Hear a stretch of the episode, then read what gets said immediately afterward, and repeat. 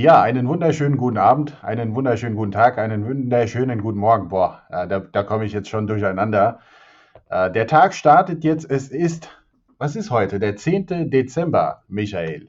Richtig. Ja, und wir machen eine Folge Babo sprechen Börse und wir probieren was Neues aus, denn wir bekommen immer wieder Feedback, dass manchmal so die Qualität, die Audioqualität von unseren Podcasts nicht gleich ist. Manchmal bin ich lauter, manchmal ist der Michael leiser und wir probieren was Neues aus. Zencaster, das ist jetzt keine Werbung, aber falls irgendwas schieflaufen sollte, dann liegt es nicht an uns. Das liegt an Zencaster. Ja, wir haben jetzt in jeder Folge äh, was Neues. Eigentlich wollte ich auch mein, äh, mein Mikro nutzen. Jetzt äh, spreche ich über meine AirPods. Also auch da haben wir dann direkt ein paar äh, Namen genannt. Äh, mein Mikro ist in Bonn im Büro und äh, ja, ich bin gerade auf dem Weg dahin, habe ich gemerkt, dass ich meine Schlüssel zu Hause vergessen habe und wieder umgedreht. also war ich in einer Runde spazieren fahren Deshalb äh, fing der äh, Tag auch direkt gestresst an. Ähm, das äh, passt auch ganz gut, weil wir haben vor zwei Wochen aufgezeichnet, bevor die Börse eröffnet hat. Und dann ist die Börse aufgegangen und Bloody Friday ging los. war nicht abzusehen. Endrit, was ist da passiert? Weil wenn ich mir die Indizes angucke, so sind die ja schon deutlich niedriger als vor zwei Wochen, obwohl die Woche wieder sehr positiv aussah. Ja, vor zwei Wochen und wir haben jetzt hier einen neuen Indikator, das, das seht ihr auch gleich. Ähm, wir haben den äh, WIX-Index hinzugefügt zu unseren Zahlen, zu unseren wöchentlichen Zahlen. Und der, der WIX-Index, das ist quasi der Volatilitätsindex auf den S&P 500 bezogen. Und der ist einfach hochgeschossen, ja, wie lange nicht mehr, vor zwei Wochen jetzt. Ne? Und äh, ich, ich meine, der WIX war bei 59 Prozent teilweise, ne? also gemessen Krass. an der Volatilität. Und was, was passiert ist, ist eigentlich relativ einfach. Vor zwei Wochen war das Thema Omikron. Ich meine, das ist immer noch ein Thema heute.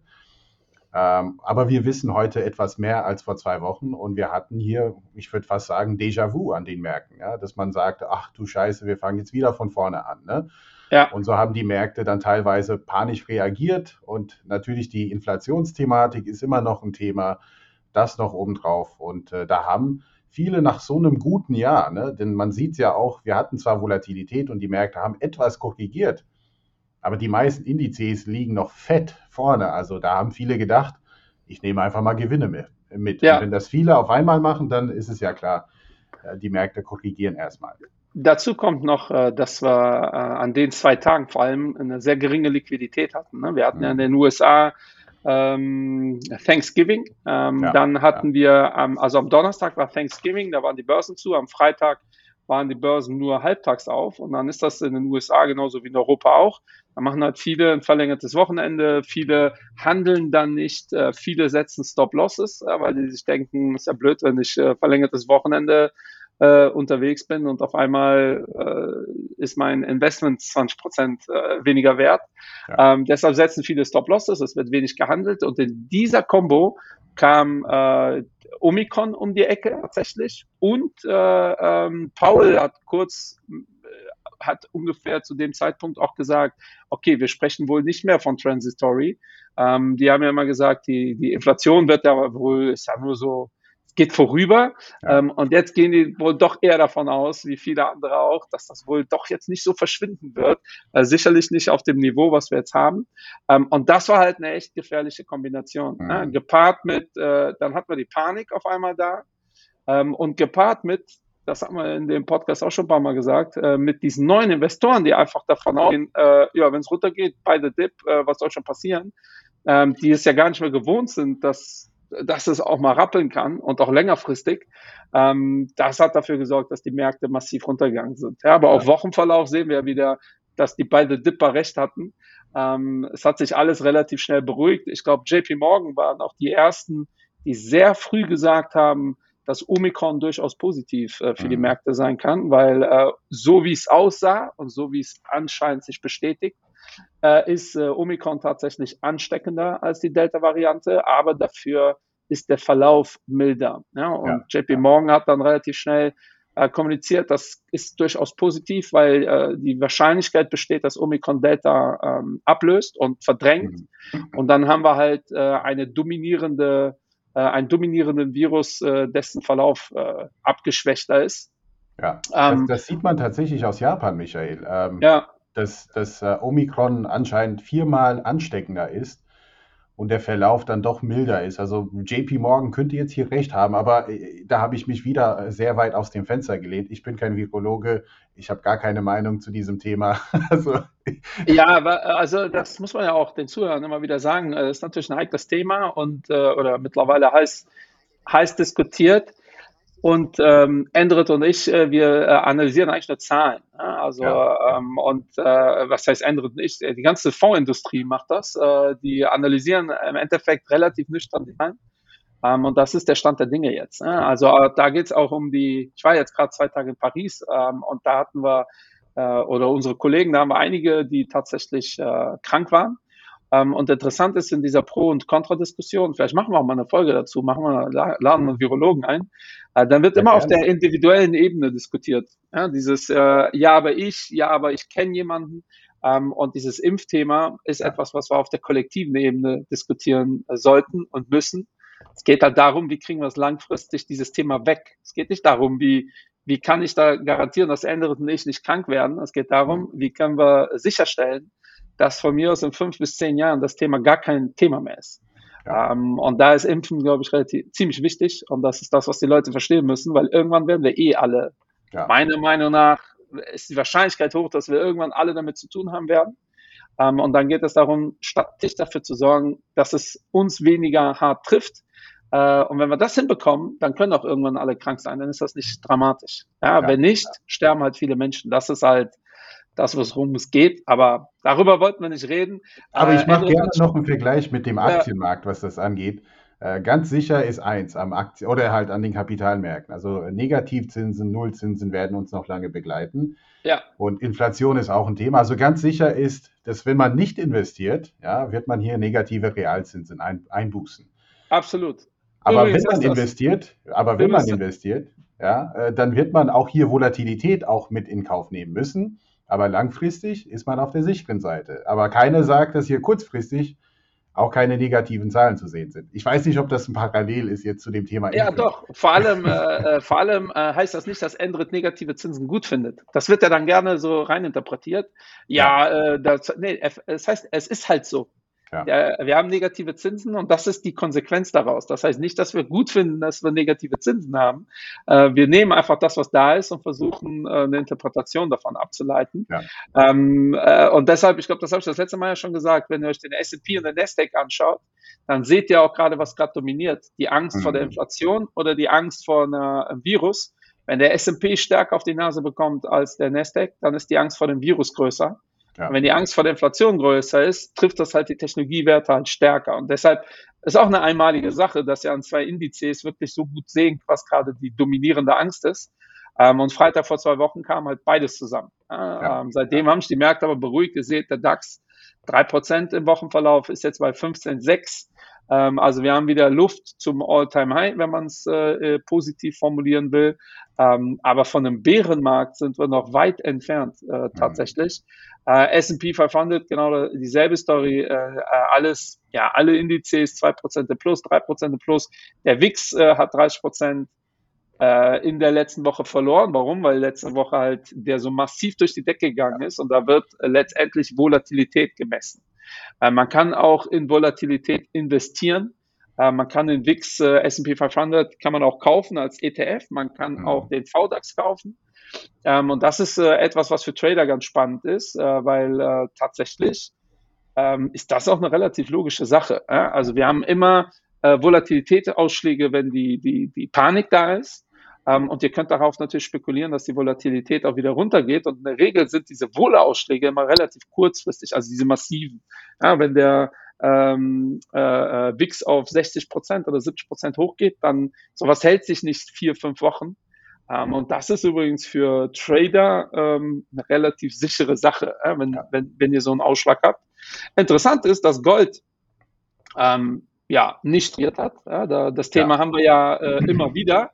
Ähm, äh, normalerweise müsste Gold ja unkorreliert sein äh, zu Aktienmärkten, also müsste theoretisch Gold jetzt ja steigen. Mhm. Ihr seht, im Wochenverlauf ist da gar nichts passiert, seit Jahresbeginn immer noch leicht im Minus. Was aber fast noch interessanter ist, ist, dass der Bitcoin komplett mit abgerauscht ist. Ja. ähm, und Tatsache äh, diese Woche auch keine Erholung gesehen hat. Ja, das mhm. ist schon äh, ganz spannend. Ähm, weil äh, ich glaube, in der ersten Folge, wo wir darüber reden, äh, sagen, sagen wir das ja. Prinzipiell, wenn, wenn man sich das Produkt mal anschaut, müsste das ja super schön unkorreliert sein zu den Märkten.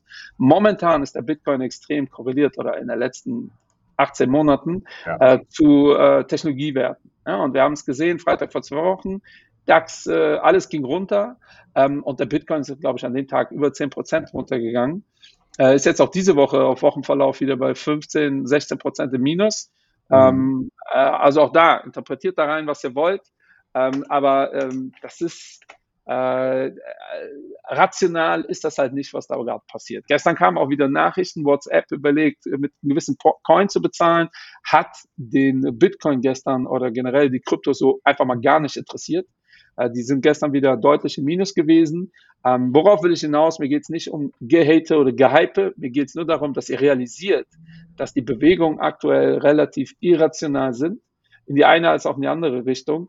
Ähm, und diese ganzen immer, ja, PayPal, kannst mit PayPal, das interessiert diesen Markt einfach nicht. Ja, das haben wir auch ja, lang und ja, ausführlich ja. besprochen in der äh, äh, Folge oder in den zwei Folgen. Hört euch die äh, gerne an, äh, wenn ihr da äh, der Meinung seid, ähm, da noch tiefer in die Materie reingehen zu wollen. Äh, ich fand das ganz spannend. Also das zum, zum, zum, zum Thema Bitcoin ist es nicht ganz so plötzlich gewesen, weil auch da äh, gab es ja eine Nachricht, zumindest ich habe das über Guidance äh, gelesen.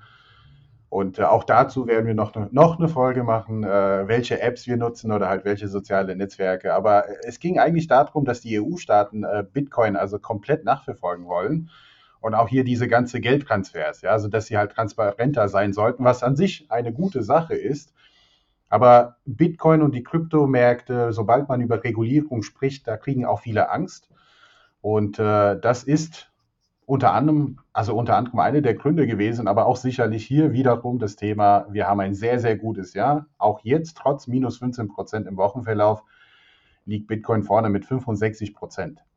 Ja, also das ja. gepaart mit dem Thema Regulierung, dann haben auch viele gedacht, gut, ich nehme meine Gewinne mit. Ne? So ist es nicht. Ja. Und das ist das Thema, worüber ich immer spreche, wenn es um Bitcoin geht. Also keiner hat so wirklich einen intrinsischen Wert vor Augen, dass sie sagen, ja, aber Bitcoin muss eigentlich so viel wert sein. Und deshalb bleibe ich hartnäckig und langfristig investiert sein. Es ist vielmehr so, so eine Exit-Strategie. Und diese Exit-Strategie ist natürlich stark davon beeinflusst, ähm, ja, was passiert jetzt gerade an den Märkten? Und Regulierung ist natürlich so ein Thema. Und genau an dem Tag hatten wir dann ja äh, eigentlich äh, einen Verlust von 11 Prozent. Ja, und seitdem ja. hat sich Bitcoin nicht erholt. Aber da bin ich jetzt nicht der Experte, was das angeht. Äh, aber ja, es ist ein Thema, kann, was, was die Märkte. Kann nächste Woche auch schon wieder äh, anders aussehen. Das ist ja das richtig, Interessante. Richtig. Äh, weil wenn wir, äh, das ist natürlich auch gerade ein ganz aktuelles Thema, wenn wir uns die, die Gewinner und Verlierer anschauen, ist der Verlierer hier natürlich der Hang Seng Index mit ja knapp minus 11 Prozent. Interessant ist, dass er auf Wochenbasis bei 2 Prozent im Plus ist, mhm. weil gestern haben wir dann endlich von Fitch, äh, der Ratingagentur, die Nachricht bekommen, äh, Evergrande oder Evergrande oder Evergrande, was weiß ich äh, genau. Äh, ist, ist ja lustig. Aber ja, äh, ist ja eigentlich eine chinesische Firma, aber ich glaube, das wäre voll rassistisch, wenn ich versuche, das jetzt chinesisch auszusprechen. Oh boy. Äh, die sind äh, äh, jetzt seit gestern offiziell pleite ähm, ja. und äh, ein zweiter Konzern steht wohl kurz davor. Ähm, äh, Kisom oder wie die heißen, Kian, Kisom, irgendwie sowas, muss ich gleich nochmal nachschauen, hat die Märkte gar nicht tangiert. Also nicht äh, äh, den Hang Seng, nicht den CSI, äh, ganz eigentlich. Ähm, und da sieht man ganz schön, ähm, ja, das ist äh, die Effizienz der Märkte. Ne? Die ja. Märkte äh, haben das äh, schon eingepreist gehabt. Ähm, es kam jetzt, äh, so wie wir hier bei Barber Sprechen Börse auch ein paar Mal gesagt haben, dass wir nicht glauben, dass das große Auswüchse haben wird mhm. auf die internationale Ebene, weil es A, erstmal ein rein chinesisches Problem ist. Äh, B, äh, China hat genug, also die große Gefahr ist natürlich, Hang Seng hat 300 Milliarden Euro äh, Kredite da irgendwie laufen, die die nicht bedienen können. Und so die chinesische Mittelschicht kauft Immobilien ohne Ende. Ähm, die chinesische Mittelschicht zahlt das teilweise im Voraus und das ist das Geld, was jetzt weg ist. Ja. Ähm, und da ist natürlich die große Gefahr, dass die Chinesen das Vertrauen verlieren in A, die eigene Regierung und B in dieses Thema Immobilien und dann halt einfach nicht mehr investieren und sich zu Tode sparen. Also ähnlich ja, so ein bisschen wie die Deutschen ja zu viel sparen, äh, was, äh, äh, wenn wir uns das global betrachten und die Japaner auch. Ja. Ja. Ähm, da haben aber die chinesische oder die chinesische Regierung äh, wird da sicherlich Maßnahmen äh, einläuten, dass da der chinesische Mittelstand nicht äh, auf dem Trockenen sitzen bleibt. Haben aber hier ganz klar ein Statement äh, rausgehauen mit, äh, so, wenn wir sagen, überschuldet euch nicht so, dann meinen wir das auch ernst. Das nimmt auch jeder ernst, weil es in den letzten zwei Jahren ganz klar äh, ein Trend war. Ähm, und dementsprechend hat das jetzt auf Wochenbasis, ähm, ist da nicht viel passiert. Ne? Diese minus 10 ähm, die sehen wir tatsächlich, weil China oder die Regierung äh, so äh, massiv äh, dagegen geprescht hat. Ähm, und wir müssen, wenn wir über China reden, immer die A- und die anderen Aktien äh, betrachten. Mhm. Ne? Also ja. die A-Aktien sind die, die im Festland gekauft werden. Es ist das, was die Chinesen ähm, selbst kaufen. Und die anderen Aktien, die man so findet, auch hier im Hang Seng Index, äh, sind Titel, die international handelbar sind, unter anderem auch an amerikanischen Börsen äh, und an äh, anderen äh, Plattformen auf der Welt, wo es gewisse Vehikel gibt, wo es eigentlich keine echte Aktie ist. Ähm, wir müssen eigentlich auch dazu mal eine äh, eigene Folge ja, machen. Ja, ja. Ähm, ähm, und deshalb ist der CSI zum Beispiel deutlich besser gelaufen, vor allem mhm. einige äh, ETFs darauf. Und auch da, liebe Leute, das sind ja Aktien, die ihr eigentlich gar nicht kaufen könnt. Ähm, da haben wir einen Vorteil, wenn wir in einen ETF investieren, der synthetisch ist. Ja, weil ein synthetischer ETF bildet halt diese A-Aktien ab. Ähm, das heißt, ihr habt die Aktien, die die Chinesen haben, wo die chinesische Regierung auch ein Interesse hat, dass da nicht so viel passiert. Ähm, das habt ihr vielleicht mitbekommen. Bei Didi gab es ja riesen Stress, ist in den USA notiert und dann haben die denen richtig äh, mal gezeigt, wo der Hammer hängt, äh, weil die chinesische Regierung eigentlich nicht will, dass ausländische ähm, Investoren ja wirklich echt beteiligt sind an chinesischen Firmen. Ähm, mhm. wir haben ja im DAX haben wir ja, ich glaube, 30 Prozent ausländische Investoren oder mittlerweile deutlich mehr. Ähm, und das sind natürlich mhm. auch bei sensiblen Branchen, habt ihr da auf einmal Interessen mit drin, die äh, vielleicht von der Regierung gar nicht so gewollt sind. Und das ist der Grund, warum es in China äh, auch aktuell relativ viele Pressemeldungen gibt. Äh, ähm, ihr werdet relativ viel lesen, auch auf Instagram. Da wird was gedelistet, äh, mhm. dann denken viele, die Aktie verschwindet, die Alibaba-Aktie verschwindet. Die Alibaba-Aktie wird nicht verschwinden. Die Wahrscheinlichkeit, oder die Regierung will aber am liebsten, dass Alibaba nur noch in China gehandelt wird äh, und die Chinesen sollen da gefälligst investieren, damit es nicht passieren kann, dass zum Beispiel eine russische Regierung 10% von Alibaba hält, so als Beispiel. Ja. Ähm, äh, und daher ist es für uns, in diese A-Aktien zu kommen, am einfachsten möglich ähm, über äh, ein, ein synthetischen Zertifikat, wo die Bank mhm. halt sagt, so, du kriegst die Rendite, die die machen, und dann habt ihr die Rendite, ähm, aber wirklich da was zu kamellen habt ihr nicht. Ähm, und das wäre, wenn ich äh, in China investieren würde, definitiv ein Vehikel, den ich mir mit anschauen würde, äh, weil dann habt ihr, seid ihr zumindest auf Seite der Regierung und dann habt ihr das politische Risiko so ein bisschen ähm, diminuiert.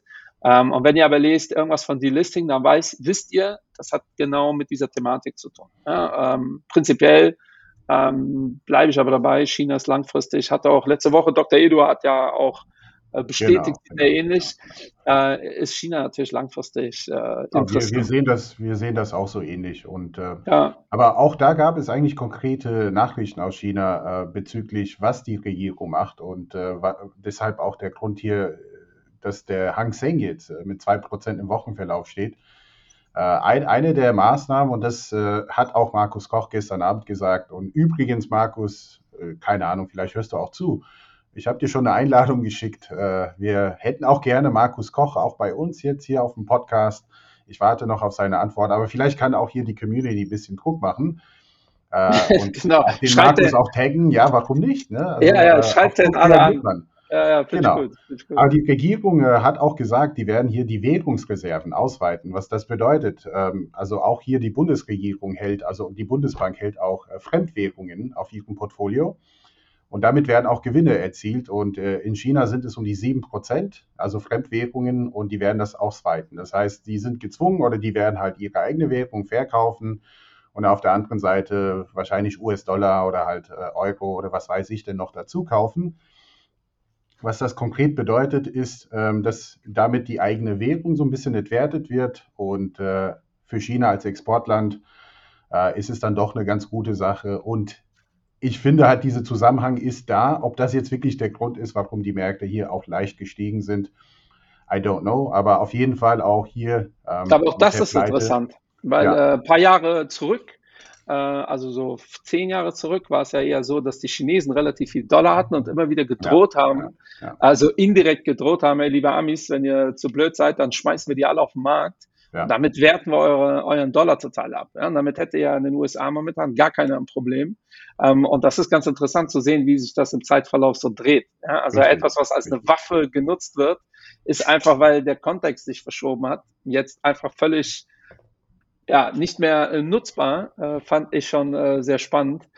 Ja, oder ich finde es spannend zu sehen, wie das äh, äh, politisch läuft. Ähm, und sicherlich hat das dafür gesorgt, dass der Hang Seng äh, nach oben steigt. Ja. Ähm, aber auch hier wiederum vor einem halben Jahr hätten ja alle äh, erwartet, dass wenn Evergrande pleite geht, dass, äh, keine Ahnung, der Hang Seng um 20 Prozent korrigiert, äh, plus die an weltweiten Indizes in den Keller gerissen werden.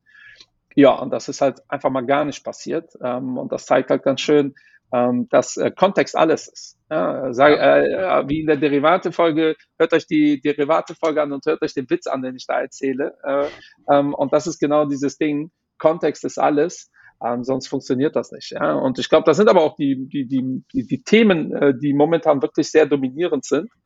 Ähm, ich musste in Paris, mussten wir, äh, wir, die Deutschen, mussten denen erklären, was jetzt die neue Regierung äh, wohl für einen Einfluss haben wird. Und dann haben wir 20 Minuten was erzählt, um dann zum Kontext zu kommen, dass wir glauben, erstmal passiert gar nichts. Ähm, ja. äh, das sind viele Sachen, die ich spannend finde und gut. Ähm, da müssen wir aber auch sehen, ob und wie was passiert, ähm, ob vor allem, äh, weil Koalitionsvertrag ist halt so eine Sache. Zumindest wissen wir jetzt, äh, wer unsere Minister sind. Ja. Äh, äh Karl Lauterbach äh, äh hat es äh, geschafft. Ich glaube, das war so die mit Cem Özdemir die größte Überraschung. Ja. Ähm, ja, ich weiß noch nicht, ob ich da so glücklich oder äh, traurig drüber bin. Äh, ja, die Zeit äh, wird es zeigen. Äh, ansonsten Öl, ähm, auch da äh, passt das 8,5 äh, Prozent im Wochenverlauf, hat aber auch als Omikron ähm, kursiert ist, massiv nachgegeben. Ähm, wenn wir es positiv darstellen wollen, haben wir in den Bereichen, die überkauft und teuer sind, haben wir durch Omikron wirklich eine Entspannung drin, ja, weil mhm. es gibt definitiv Bereiche, äh, die zu gut gelaufen sind, äh, in Anführungsstrichen. Ähm, oder halt, wo die, die Werte nicht mehr günstig sind. Ähm, und, und das hat definitiv dafür gesorgt, dass es sich entspannt. Hat dafür gesorgt, dass der November eine Katastrophe war, der ja in der Regel ein Supermonat ist. Ähm, könnte aber tatsächlich äh, jetzt in dem Kontext, wenn Omikron sich nicht verschlimmert, ähm, nächste Woche wird die FED äh, wahrscheinlich ankündigen, dass die äh, doch ein bisschen schneller tapern und vielleicht ja, sogar ein bisschen schneller äh, die Zinsen anheben. Das könnte nochmal dafür sorgen, dass der eine oder andere Bereich, vor allem Technologie, Druck bekommt. Ähm, wenn das nicht passiert, ist es relativ wahrscheinlich, dass der Dezember sehr gut wird sogar. Mhm. Also wenn aus der Fed jetzt keine überraschenden Statements kommt. Ähm, das wird so, glaube ich, das Thema sein. Ne? Omikron und die Fed nächste Woche. Ähm, ansonsten sind die ja, Leute heu wieder heute gibt es auch interessante, Heute gibt es interessante Nachrichten aus den USA und zwar werden hier die äh, CPI-Daten, also die äh, Core Inflation und ja. auch die, äh, also es gibt ja den Unterschied, ganz normale Inflation und Core Inflation, also ohne Lebensmittelpreise und ohne Öl beziehungsweise ja. Energie. Und äh, die Erwartung ist irgendwo zwischen 6,6 und 6,8 Prozent äh, für, für die Inflation, also CPI. Und dann gibt es dann ähm, die äh, ohne Energie und Co die sollte auch irgendwo zwischen 4,6 und 4,9 liegen. Das zeigt also, es, Energie spielt eine Rolle, ja, aber ist nicht die einzige äh, oder ist halt nicht der einzige Faktor. Und was jetzt noch eine viel größere Rolle spielt für die Inflation, ist diese sogenannte Lohnpreisspirale. Ja. Und äh, es ist auch eine sehr interessante Zahl aus den USA. Es stehen 11 Millionen Arbeitsplätze zur Verfügung. Ja. Das ist mehr als die Arbeitslosen. Äh, äh, äh ja. Und da stellt sich die Frage, warum gehen diese Menschen nicht in den Arbeit, Arbeitsmarkt? Und weil gewisse Unternehmen noch nicht bereit sind, einen höheren Lohn zu bezahlen. Aber das müssen sie. Ja, das müssen sie, weil äh, diese Stellen müssen halt äh, äh, gefüllt werden. Und das ist halt so was nächstes Jahr. Also jetzt äh, könnte es auch sein, dass das Thema Öl erstmal auf diesem Niveau bleibt. Gehen wir erstmal davon aus. Aber was auf jeden Fall die Inflation noch hochtreiben könnte oder auf diesem Niveau zumindest, äh, lassen könnte, ist das Thema Lohnpreisspirale, dass äh, Menschen halt für weniger Geld nicht arbeiten wollen, sondern für mehr. Und Unternehmen dann auf der anderen Seite sagen, ja, wir müssen unseren Mitarbeitern mehr Geld bezahlen. Äh, dafür müssen wir halt auch unsere Dienstleistungen, auch äh, ja, die Preise etwas erhöhen. Und äh, das wird so, so ein bisschen das Thema äh, sein ja. nächstes Jahr äh, zum, ja, ja. Äh, zum, Thema es, Inflation. Also es gibt ja, es gibt ja äh, immer, und das wird es immer geben, äh, strukturelle Arbeitslosigkeit. Mhm. Ähm, das bedeutet im Endeffekt, dass wenn Hamburg ein Job offen ist und in München einer ist, der diesen Job gerne machen würde, er aber nicht unbedingt bereit ist, nach Hamburg zu ziehen, vor allem nicht für den Preis, der dann bezahlt wird. Da muss da ja wirklich was passieren. Also ist eine gewisse strukturelle Arbeitslosigkeit normal. In den USA nochmal äh, ein ganz anderes Thema, mhm. äh, weil wir neigen ja dazu, dann betrachten wir USA wie Deutschland. Äh, es wäre so, als ob ich von Berlin nach Hamburg ziehe. Äh, aber da ist halt von der Ostküste an die Westküste ziehen, ist schon äh, äh, einfach alles anders. Äh? Andere ja. Zeitzone, anderes Wetter, äh, alles. Ähm, und äh, daher gibt es die strukturelle Arbeitslosigkeit, ist in den USA definitiv ein größeres Thema und was du in den USA auch hast. Daher ist dieses Lohnthema schon wichtig. Ja. Da hast halt echt viele im, im Niedriglohnbereich, die zwei, drei Jobs machen. Ähm, und die sind natürlich bereit, einen Job davon zu canceln, wenn der andere besser bezahlt wird. Oder idealerweise haben die dann irgendwann einen Job, der so gut bezahlt wird, dass die die anderen Jobs alle kicken können. Ähm, und daher ist das schon ein ganz spannendes Thema, äh, wie sich das in den USA entwickelt, in Europa aber äh, am Ende des Tages auch. Ähm, daher äh, glaube ich auch, dass äh, Inflation jetzt nichts ist, was verschwindet, ähm, ist aber ähm, äh, langfristig definitiv eine positive Sache, dass äh, Leute mehr Geld verdienen. Kurzfristig kann das, da sind wir wieder, äh, vor allem in Bereichen, die gut gelaufen sind, und da reden wir wirklich von diesen Fangtiteln, beziehungsweise es kommt ja noch Tesla, da gibt es ja immer wieder neue Kürzel, ähm, die nun mal beim S&P 500 und auch beim äh, MSCI World zum Beispiel einfach eine unfassbare hohe Beteiligung an der Performance haben. Also äh, wenn ihr den MSI World habt und ihr seid total happy und dann guckt euch die Rendite an und guckt euch, wie viel davon ist von diesen zehn Titeln. Das geht eigentlich auf keine Kuhhaut. Also eigentlich könnt ihr den ganzen Rest auch kicken. Ähm, und daher bitte Vorsicht, Vorsicht. Ähm, mir fällt aber gerade noch spontan ein, in den USA gibt es sogar noch eine positive Nachricht aktuell. Ähm, die Regierung hat sich ja wieder geeinigt. Äh, jetzt im Dezember ja. wären wir ja wieder an der Schuldengrenze. Ähm, und da hat sich die Regierung oder die Republikaner und die Demokraten haben sich jetzt geeinigt, die nochmal nach oben anzupassen, was natürlich keine Überraschung ist. So langsam wird das ja auch langweilig, äh, einfach äh, alle äh, einmal im Quartal die Schuldengrenze nach oben zu ziehen. Ähm, das ist definitiv ein politisches Geplänkel und die Midterms stehen an. Ähm, das wird auch nochmal spannend, äh, wie sich das da äh, äh, verschiebt jetzt, weil wenn wir Pech haben, ist Biden dann nicht mehr wirklich großartig regierungsfähig. Ähm, auch, auch, das bringt äh, nächstes Jahr nochmal Potenzial für Stress. Ähm, ich glaube, das ist in der Konstellation auch einer der Gründe, warum nicht alle Fondsgesellschaften super positiv sind. Ähm, Ferie letzte Woche war ja relativ verhalten bullisch, würde ich mal behaupten. Äh, JP Morgan hat jetzt seine, äh, sein Jahresziel für den, äh, ich glaube, für den S&P rausgegeben. Und da sehen die am Ende des Jahres bei minus drei Prozent. Ja, im, Im Normalszenario, in einem Positivszenario bei plus acht. Ja, und das jetzt nicht bullig, aber auch nicht panikartig. Aber auch da für euch gilt, macht euch einen, äh, einen eigenen Kopf. Äh, immer mehr Passivinvestoren argumentieren aktuell, dass es vielleicht Sinn macht, so aus den breiten Strategien rauszugehen ähm, und dann auch äh, engere Strategien zu nehmen, äh, weil einfach dieses äh, ich mache mal alle äh, ist momentan eigentlich ich mache mal zehn Titel und die sind relativ teuer. Also da bitte äh, geht da in euch, überlegt euch äh, was ähm, und äh, ich finde das gut, dass so kommuniziert wird, weil es zeigt, es gibt ein paar gute. Und in unserer Social Media Folge, die wir nächstes Jahr definitiv geplant haben, äh, werden wir, werde ich euch auch äh, ein paar äh, Instagramer nennen, die ich super finde. Es gibt nicht viele, aber es gibt schon ein paar, die sind sehr gut. Und die kommunizieren das übrigens auch genauso. Was ich aber auf der anderen Seite genau kritisch finde, ist, äh, das ist ja einfach gesagt, äh, getan ist das nicht so einfach, zumal es halt dann auch einfach komplizierter wird. Ja, genau wie in unserer Aktiv versus Passiv-Folge, die übrigens seit gestern auf YouTube wieder ist. Äh, oder was heißt wieder? Zum ersten Mal. Also Zum wenn ihr euch auf YouTube, YouTube das ja. reinhört, dann könnt ihr euch das da anschauen.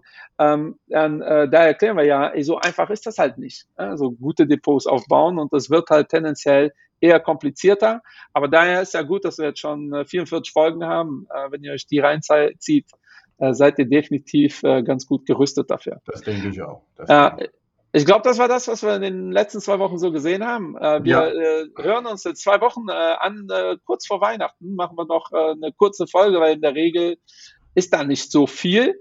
Ähm, Och, trotzdem das, das wollen wir. wir Schauen wir mal. Ja, wer weiß, ja, vielleicht gibt es China nicht mehr. Ja, oder äh, wir haben äh, nächste griechische Alphabet, weiß gar nicht, was der nächste Buchstabe ist, der äh, oh kommen müsste, ja. statt nach Omikron. Äh, aber auch interessant, warum es nicht Chi geworden ist. Äh, googelt das mal, äh, sehr spannend. Von meiner Seite war es das. Lieben Gruß in die Republik. Endret ist mir ein Von Fest. meiner Seite auch. Ich habe eine kleine Aufgabe für die Investment Barbo Community und zwar gibt es äh, diese Kürzel Feng und alles Mögliche, aber wir, wir sind ja die Babos, B-A-B-O. Überlegt euch halt, wofür Babo steht. Ja, also ich gebe einige Tipps. Also es gibt keine, es gibt keine Antwort. Ne? Also ihr habt ja. dann sicherlich die Antwort für uns.